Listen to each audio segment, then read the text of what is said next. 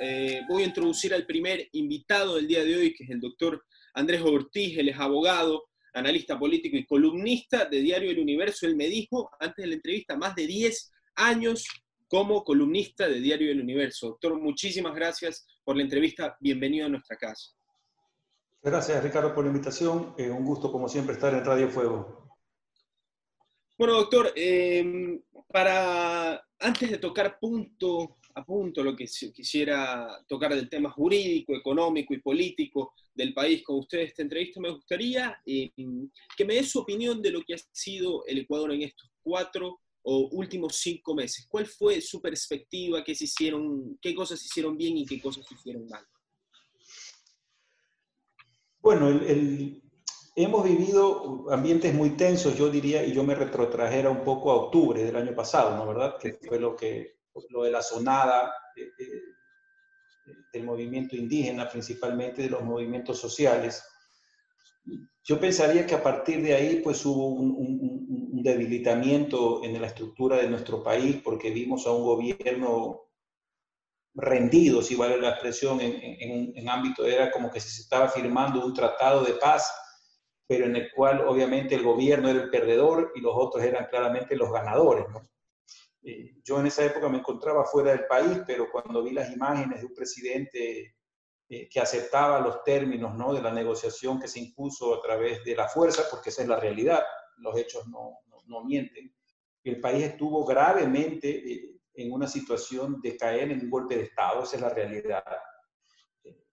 Factores que ayudaron a sostener la democracia, pues gracias a Dios, los movimientos políticos, la prensa, los medios, en fin, eh, lograron finalmente hacer entrar en razón a estas personas. Y a partir de ahí hemos visto, más allá de que el, gobierno ya venía golpeado por el tema del terremoto, o sea, eh, realmente el Ecuador ha pasado unos años bastante complicados, ¿no verdad?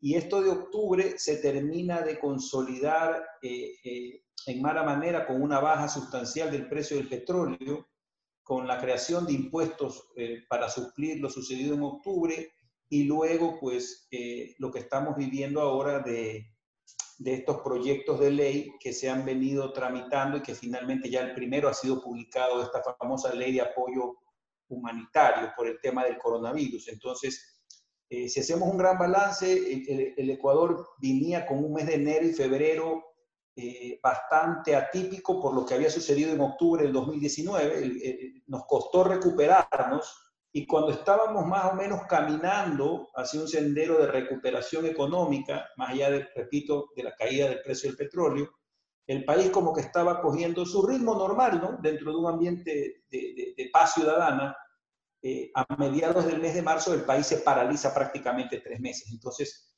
¿qué, te puedo contar? Pues, o sea, eh, tras cuernos palos, como dice el, el, viejo dicho popular, ¿no? Es decir, saliendo de una crisis democrática, estabilidad política, que repercutió terriblemente en lo económico, porque se paró el país más de 10 días. A los pocos meses el país se vuelve a parar tres meses, incluida la educación, los estudiantes, etcétera, los, comercios, las industrias. Entonces el impacto eh, yo creo que es, es, muy grande ¿no? y es devastador eh, lo que está sucediendo en el país y de ahí que el gobierno haya insistido por la vía incorrecta de los tributos, algo que la Asamblea no se lo permitió y que vemos que ahora en los próximos días saldrá el decreto presidencial en donde se le vaya a cobrar impuestos o lo que se llama un anticipo a los impuestos a las empresas de más de 5 millones de dólares. ¿no? La buena noticia es que hoy acabo de ver los, los medios por internet, aparentemente el precio del petróleo ha subido a 40 dólares, lo cual pues es una buena noticia para el país, pero en definitiva eh, nos espera un año, o sea, el primer gran balance de este primer semestre no es para nada bueno, Ricardo. Esperemos, Dios quiera, que el próximo semestre, con, con, una pandemia en principio, que ojalá esté controlada, pues permita, dentro de lo posible y dentro de estas nuevas situaciones que vivimos como ecuatorianos, eh, tratar de retomar poco a poco el ritmo económico y de nuestras actividades, que obviamente no son y ni van a ser iguales, pero que en este semáforo amarillo, por lo menos los que vivimos en Guayaquil, más el resto de cantones, estamos tratando de ir volviendo a la normalidad de a poco, pero pues con los costes que esto implica y con todo lo que ha sucedido, eh, esperemos que sea, por Dios, digo yo, un mejor segundo semestre, que sea mejor que el primero, digo yo. Así es, doctor Ortiz. Bueno, la situación económica claramente pues, eh, ha tenido muchísimas repercusiones y tiene muchísimas aristas, como usted dijo, probablemente para algunos empezó el año 2018, para algunos empezará desde el año 2014, eh, para algunos empezará desde el año 2007, pero eso ya es cuestión de perspectiva de cada uno. Le pregunto, doctor eh, Ortiz, para deshilachar el tema de octubre del año pasado, ¿qué cree que le faltó al presidente Lenín Moreno para ser pues eh, el comandante pues, de la negociación o de las implementaciones económicas en el país? A ver, el, tema es que ya se venía dando, y, yo concuerdo contigo que la crisis no es solamente de octubre, ¿no? El país se viene, el gobierno del presidente Correa deja un país quebrado, esa es la realidad. Yo creo que no hay que ser aquí, pues, filósofo ni Einstein para saber que la situación macroeconómica del país era muy grave. Y claro, eh, al principio uno se dejó llevar por este estos fuegos artificiales, digo yo, de que se comenzaron a iniciar los juicios, a perseguir en el, buen, en el sentido jurídico, ¿no? de que se inicien las investigaciones y perseguir a los delincuentes. Eh, en definitiva, uno comenzó a tener una idea como que el país respiraba aires de tranquilidad, el periodismo podía ejercer su profesión sin ningún problema, eh, había confianza en el presidente, el presidente tenía grandes índices de aceptación, eh, se firmó la declaración de Chapultepec en el tema de periodismo. Es decir, había una, un buen ambiente en el país. Y ese buen ambiente debió, en mi criterio, haberse traducido no solamente en por ejemplo, hacer esta famosa consulta popular que hoy se está cuestionando, que aparentemente se ha hecho con dineros, o sea, increíble, ¿no? Ahora con dineros públicos se ha hecho la consulta popular, que es lo que la posta había eh, puesto en evidencia, ¿no? Eh, lo cierto es que se desaprovechó este buen momento que tuvo el presidente dentro de su primer año para desmontar todo el aparataje eh, burocrático y corrupto que tenía este país y lamentablemente no se lo hizo y no se tomaron las decisiones correctas. Las decisiones correctas iban por la línea de eh, acabar con los subsidios de manera focalizada, es decir, que las gasolinas no deberían ser subsidiadas sino para casos muy puntuales como la agricultura o el transporte. Por decirme, eh, las personas que tienen vehículos y que están en una posición económica no tienen por qué tener el financiamiento del gobierno, me explico. El, el, subsidio justamente eso, es para las personas de escasos recursos económicos o para áreas claves de la economía. Entonces, para mí, y cuando el gobierno quiere ajustar las teclas, cuando baja, comienza a bajar el precio del petróleo, ya había una, un ambiente de, eh, lo de octubre simplemente es un detonante de la grave situación económica que vivía el país por la falta oportuna de decisiones importantes del presidente y de su entorno económico de no haber eh, reducido el tamaño del Estado, que yo creo que es algo que se demanda y se ha exigido siempre. El problema del Estado es que gasta cerca de 10 mil millones de dólares al año en burocracia. ¿no? Y, se hablaba de la necesidad no solo de disminuir esa carga burocrática, sino además de disminuir los sueldos a la burocracia, porque, ojo, la burocracia se necesita. Es decir, sin burócratas no funciona el país.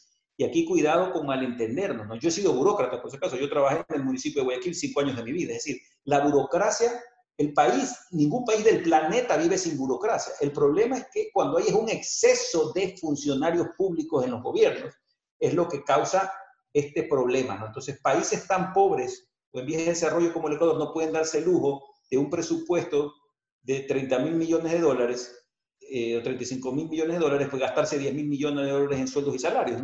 Entonces, todas estas faltas de decisiones en lo político, de disminuir la carga burocrática, de, eh, y reactivar la economía, de refinanciar la deuda externa, de hablar de una negociación con el Fondo Monetario, sí, correcto, en los términos a, buen financiamiento y a largo plazo que se ha conseguido, pero no se reconoció con China, no se renegociaron los otros bonos, a los otros tenedores de la deuda que estamos todos los años pagando, 2.000, 3.000, 6.000 millones de dólares, que es lo que realmente está encareciendo eh, la vida de, de, los ecuatorianos porque se está privilegiando el pago de la deuda a tener en obras y servicios o, atender la pandemia, que es lo que se le ha criticado al ministro de Finanzas. Entonces, en el gran balance, el gobierno queda debiendo, claro, queda debiendo y mucho, porque cuando lo debió haber hecho, lo quiso hacer, y cuando en octubre quiso aplicar las clavijas del año pasado, ya había un descontento popular, a ver, lo que pasó ahí fue actos casi terroristas, ¿no? Es decir, ya no, no confundamos la legítima protesta social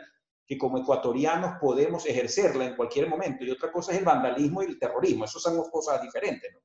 Pero lo que sí quiero resaltar y coincido contigo es que sí hubo un pequeño, había un descontento, se abusó de ese descontento llevando a manifestaciones y para colmo la pandemia pues nos ha puesto en esta situación de incertidumbre, tanto política como económica. El gobierno le faltan 11 meses, yo creo que este gobierno va a terminar su mandato sin mayor tropiezo. Hubo gente que quiso que eso no ocurra, me parece que eso es totalmente inaceptable.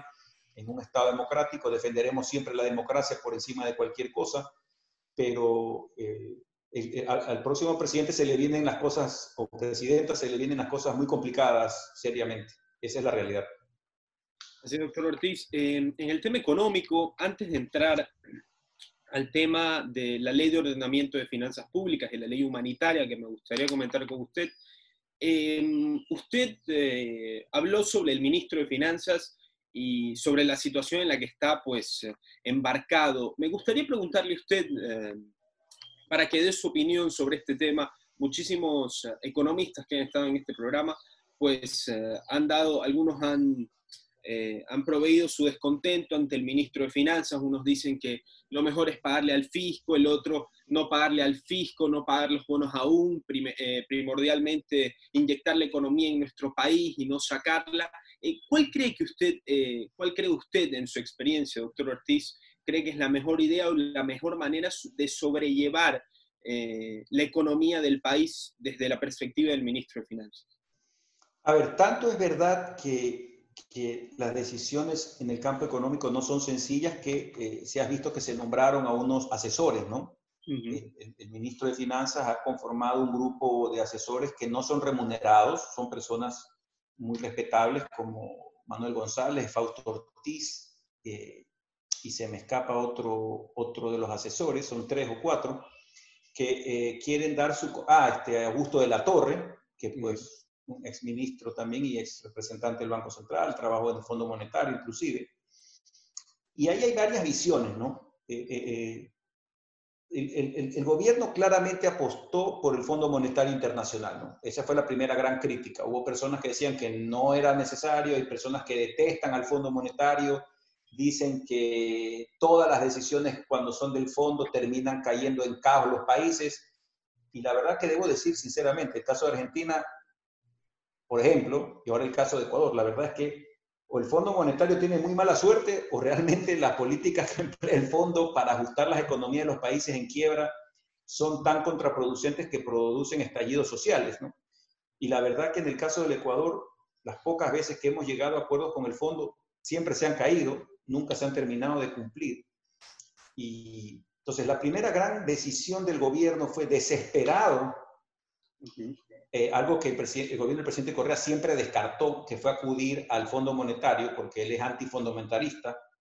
Lo cierto es que el fondo presta a largo plazo y con bajas tasas, entonces siempre serán convenientes esos préstamos. El gobierno decidió endeudarse con China y con petróleo y emitir bonos a corto plazo y con intereses del 10%. Entonces, claro, para no ser entreguista, entre comillas, con el Fondo Internacional y con el imperio, el anterior gobierno decidió endeudarse de otras modalidades, porque el endeudamiento público se puede hacer de diversas vías, decidió endeudarse con preventa de petróleo y con eh, salida de bonos, eh, que tanto el anterior gobierno como este han emitido harto papel. Y el problema de estas emisiones es que son de mil, dos mil millones con muy poco plazo de gracia, casi sin plazos de gracia y altísimos intereses por la situación del riesgo país, que encarece la emisión con relación a los bonos de Perú, Colombia, por ejemplo, tienen el 2, 3%, 4%, cuando los de Ecuador no han, llegado a estar casi hasta 11% de interés, lo cual es altísimo para un país tan pobre como el Ecuador. ¿Por qué tan elevado, doctor? ¿Perdón? ¿Por qué tan elevado, doctor, comparado con, nuestros países vecinos? El, todo tiene relación con el, eh, hay, una, hay un indicador que se llama riesgo país, y el Ecuador siempre ha tenido un riesgo país cercano a los 500, 600, 700, 800. Ahorita está en 3.600, llegamos a estar a 6.000, por ejemplo, eh, lo cual pues es imposible. Entonces, para que tengas una idea, cuando tenemos 800 se habla que hay un interés del 8% más, más, más, una, más un factor diferencial dependiendo de la tasa eh, que se emplea, pero solamente para que tengas una idea, en, la medida que el Ecuador emita, se va direct, es como, como, una, como, como un reflejo, como un espejo. Tú emites al interés que está el riesgo país. Si está en 8, más o menos es el interés del 10, porque es la tasa de, del 8 más un porcentaje adicional, ¿no? ¿verdad? Entonces, pero bueno, hasta el 6%, pero ya a partir del 6, pues eh, la deuda del Ecuador nunca había tenido estos costos tan altos, ¿no? Entonces es gravísimo que el Ecuador haya emitido deuda a corto plazo y a tan altos intereses. Entonces, entre las tareas pendientes, y quizá lo que el gobierno debió haber hecho es inmediatamente cuando subió el presidente Correa, primero renegociar la deuda del petróleo con China, que sí la hizo parcialmente, poco, pero lo hizo, eh, y renegociar la deuda externa, difiriendo y consiguiendo con los tenedores de bonos, eh, porque aquí acordémonos, la deuda del Ecuador viene por tres lados, China, organismos multilaterales, Fondo Monetario, Banco Mundial, BID, CAF, etcétera, y bonos. Entonces, debió, en mi criterio, haberse renegociado la deuda con China en los primeros seis meses, renegociado la deuda con los multilaterales, que no es fácil, porque eso casi no se puede negociar, porque siempre la deuda con los fondos eh, multilaterales, con los organismos multilaterales, es muy blanda. O sea, son buenos créditos, no son malos. Lo que debió haberse puesto mucha atención fue con los bonos y tampoco se lo hizo. no se hizo nada. Entonces se dejó pasar todos estos tres años para finalmente acudir en manos del fondo. Claro, era, la única salida que teníamos, ¿no? Entonces ahí viene lo criticable, que las medidas económicas que se debieron adoptar en los primeros años de gobierno con una gran aceptación, eh, eh, se enfocaron más en lo político, de iniciar sendas investigaciones, la justicia, digo yo, y la fiscalía, eh, con las investigaciones que se realizaron periodísticas en el tema de los sobornos, el caso este famoso de Arroz Verde, que fue el que destapó, y el tema de Odebrecht realmente, primero Odebrecht primero y después Arroz Verde, el gobierno se enfrascó un poco en, y bueno, y lo del tema del Consejo de Participación Ciudadana, ¿te acuerdas que hubo la consulta popular? El anterior consejo salió y se nombró al del doctor eh, Trujillo, que finalmente falleció. Pero bueno, se preocuparon y está bien. Tú te puedes preocupar de la parte política y de reestructurar lo que se necesitaba reestructurar, porque en este país no había, la justicia estaba comprada, la fiscalía, los, los poderes del Estado, contralor, procurador, fiscal, y eso se tenía que corregir y está bien. Y se pasó por una consulta popular y está bien.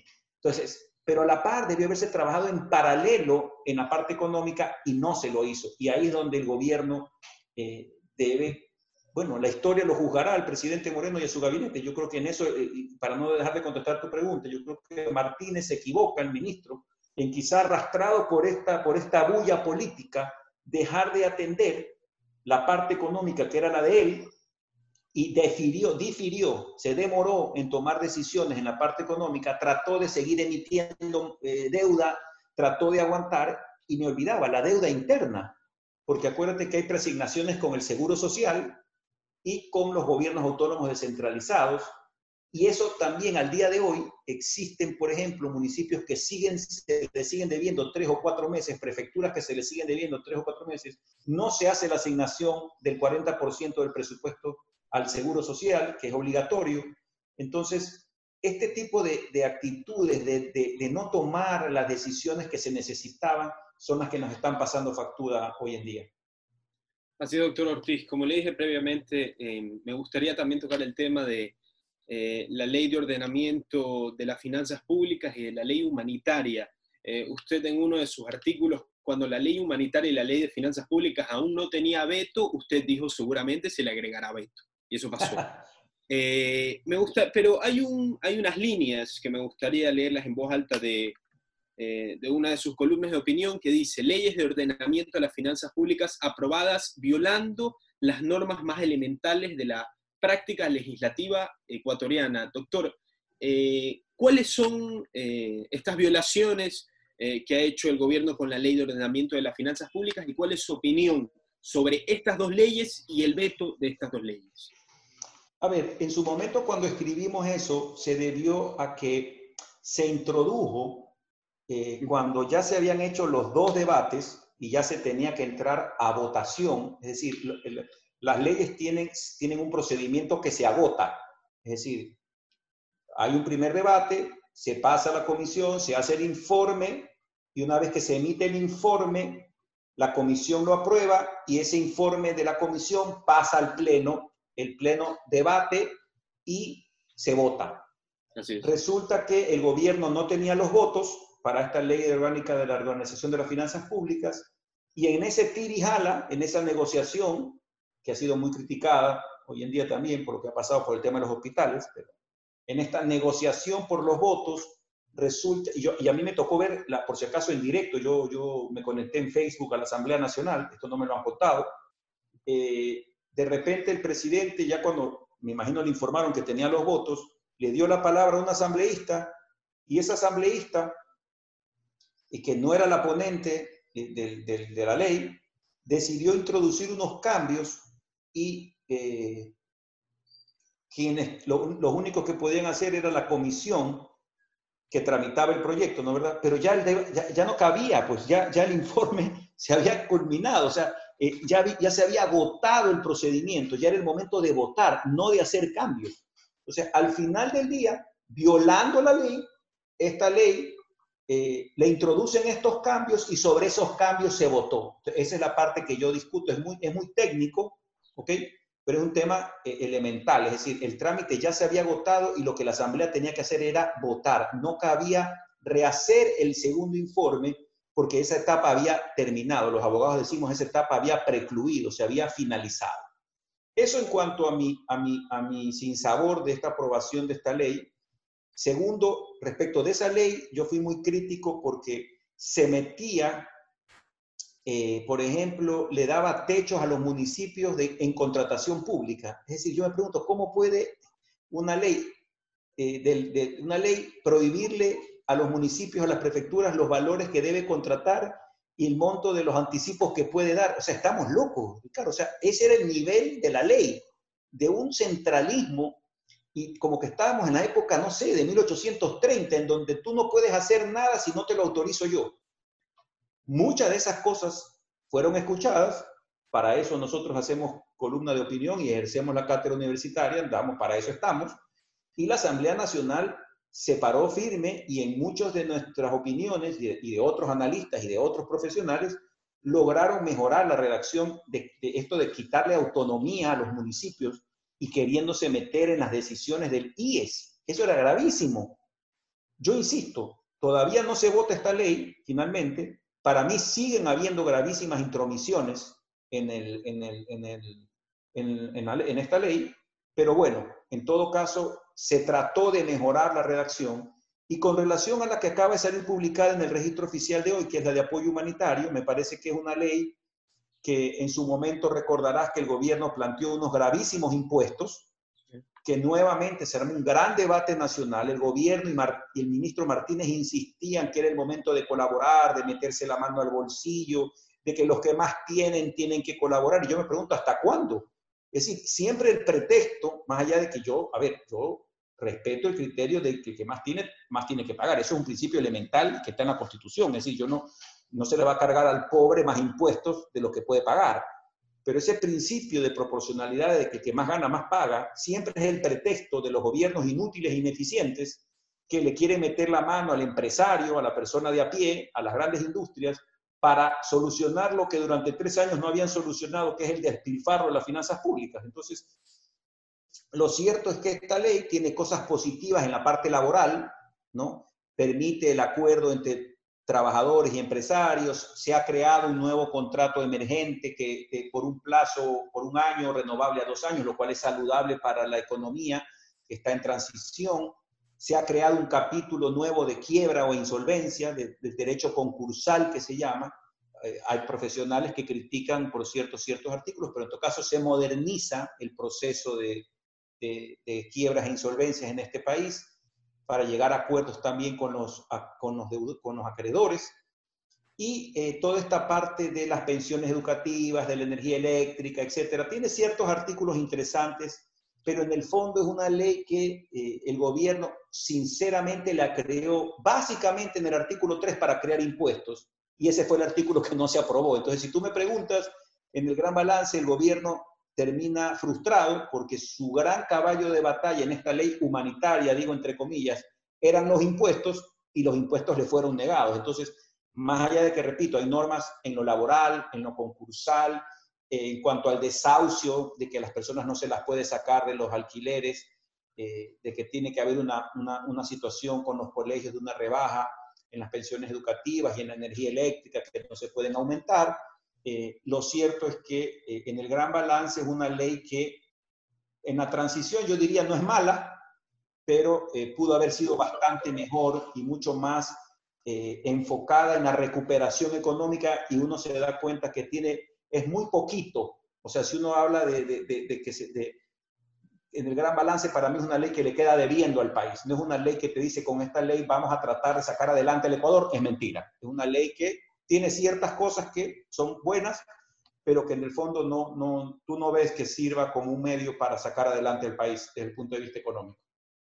Así doctor Ortiz. Eh, bueno, unas dos últimas preguntas para ya terminar la entrevista, esta entrevista fantástica que hemos tenido hoy con el doctor Andrés Ortiz, que les recuerdo es abogado, analista político y columnista de Diario El Universo. Doctor Ortiz, em, claramente Ecuador ha estado em, en estos últimos meses, años, o decir, década, en, pues, eh, en un descenso económico em, indetenible. Me gustaría preguntarle, eh, claramente está lo que se debe de pagar, las deudas, eh, la deuda externa, los bonos, pagarle al fisco, etcétera, etcétera, pues todo lo que se debe hacer para salir pero también está ese dinero que nosotros manejamos y me gustaría hablarle de las reducciones que se han hecho en esta época del coronavirus de esos dineros públicos que pues eh, se han repartido eh, de buena manera para algunos, de mala manera para otros. Yo le quiero poner un ejemplo en específico, eh, me quiero pues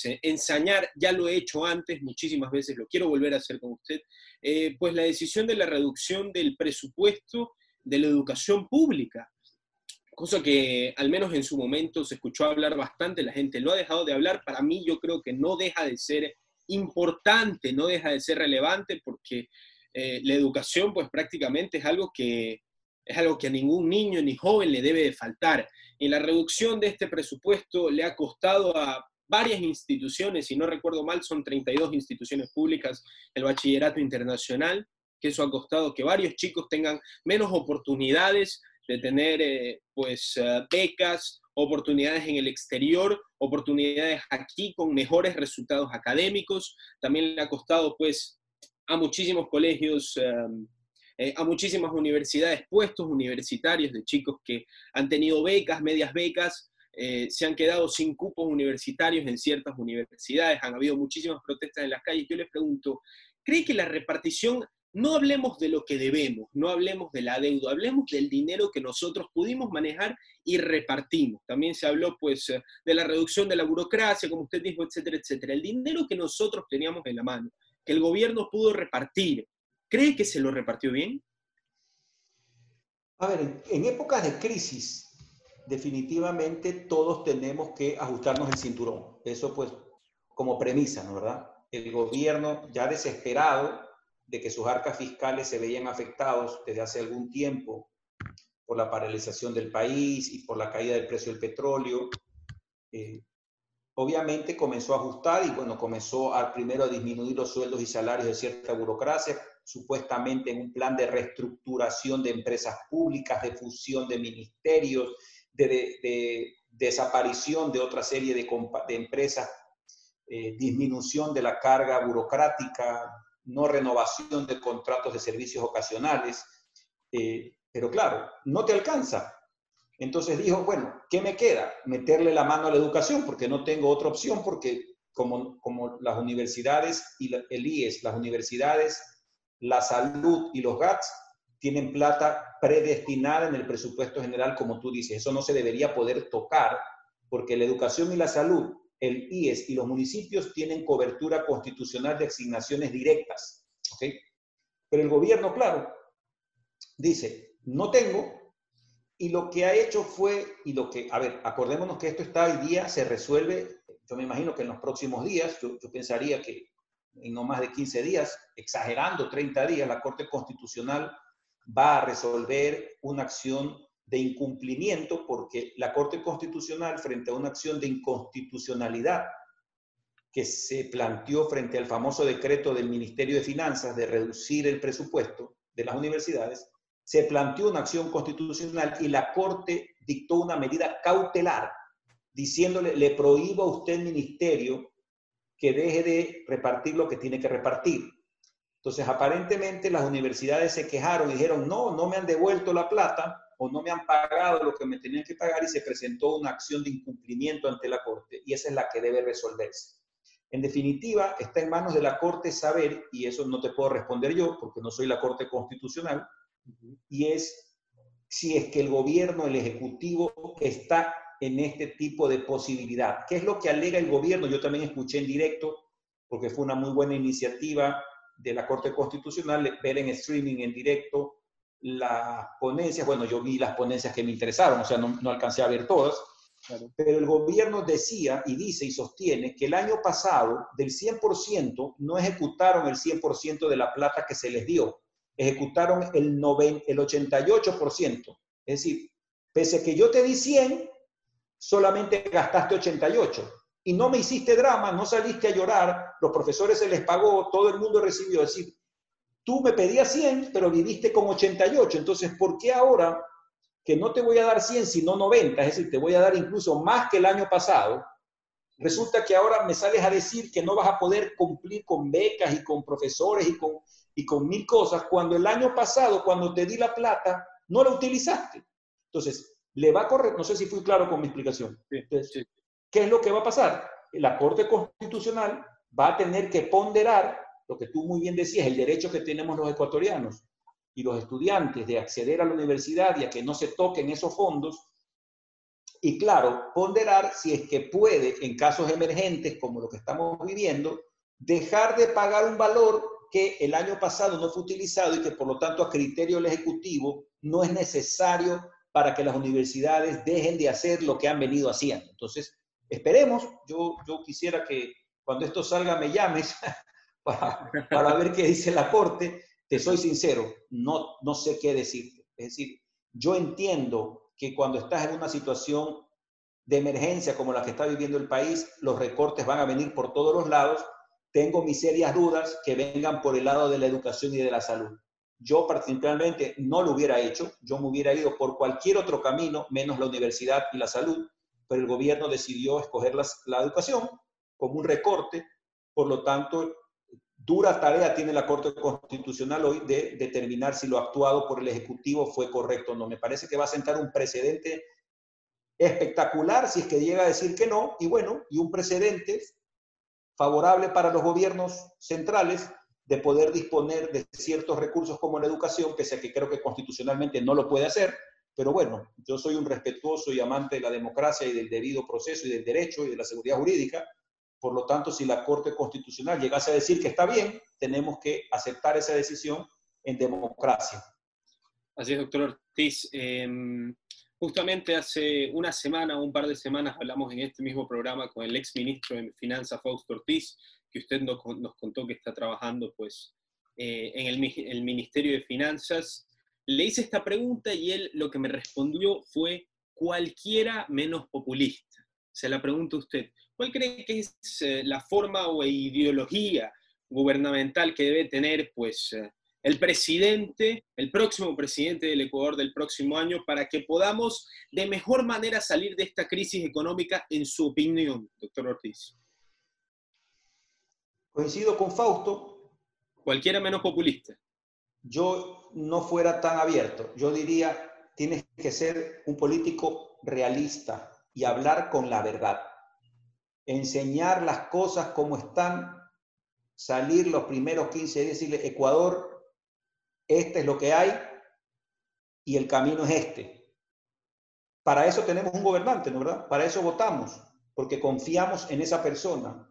Lo que ha pasado en los últimos tiempos es que hemos tenido mentirosos, corruptos e ineptos, que es una mezcla perversa. Entonces, lo que necesitamos es gente que no nos mienta, que no sea inepta, que sea capaz y que no sea corrupta. Y yo creo que esas son las tres grandes premisas que yo me permitiría a los amigos de Radio Fuego que nos escuchan y que nos dispensan con su audiencia. Es eso, votar por alguien que no nos mienta, que nos demuestre que tiene capacidad dentro de la adversidad y que nos garantice que contra la corrupción, que es imposible evitarla, porque obviamente sabemos que eso es un mal terrible que vivimos en este país, pero que tratar de buscar todos los mecanismos y reformas legales que viabilicen que la corrupción no se dé. Entonces, claramente eso va a abona de que eso es en contra de los populistas, porque los populistas privilegian cualquier cosa con tal de conseguir el voto popular, porque mienten, la mayoría de los populistas son ineptos y nos han demostrado que son corruptos. Entonces, eh, coincido con Fausto de que, que el populismo debemos olvidarnos y tratar de votar por quien nos garantice que estas tres cosas en el Ecuador no vuelvan a ocurrir, porque realmente eh, eh, el futuro de mis hijos, de mis nietos, no puede seguir en manos de gente indolente y de gente incapaz que no sabe qué hacer cuando la salida en este país sí tenía, más allá de lo que Correa dejó, que fue terriblemente endeudado este país y quebrado en lo moral, Ecuador sí tenía un futuro lento pero seguro. Y hoy día, con lo de octubre, con la caída del precio del petróleo y con la pandemia, eh, va a ser más difícil, pero, pero yo soy optimista. Este país ha pasado por muchas cosas, Ricardo, y siempre hemos salido adelante, y Guayaquil en particular, que sufrió tan duro en esta pandemia, Guayaquil en la historia ha demostrado lo que es, vivimos ahorita el año del Bicentenario y creo que nos vamos a reinventar como guayaquileños y como ecuatorianos. Soy un hombre optimista por naturaleza, no soy un hombre pesimista. Me gusta ver el vaso medio lleno, no, nunca medio vacío, pero sí un, un llamado a los ecuatorianos de, que esta vez tratemos de no equivocarnos y ojalá que las personas que se presenten de, para la candidatura presidencial, pues las logremos conocer y evaluar su plan de trabajo y, su plan político y votar por el mejor. Eso es lo que yo te pudiera decir desde el fondo de mi corazón como un ciudadano más que, que, quiere que las cosas cambien en este país. Yo le he apostado a este país, mi vida la hago aquí, mis hijos están aquí, mi familia está aquí y obviamente me interesa que el país crezca, que el país salga adelante con todos sus defectos y virtudes, pero tenemos que aprender a decidir y a tomar eh, decisiones valientes, que es elegir al, al que nos garantice por lo menos estas tres cosas mínimas que te acabo de plantear.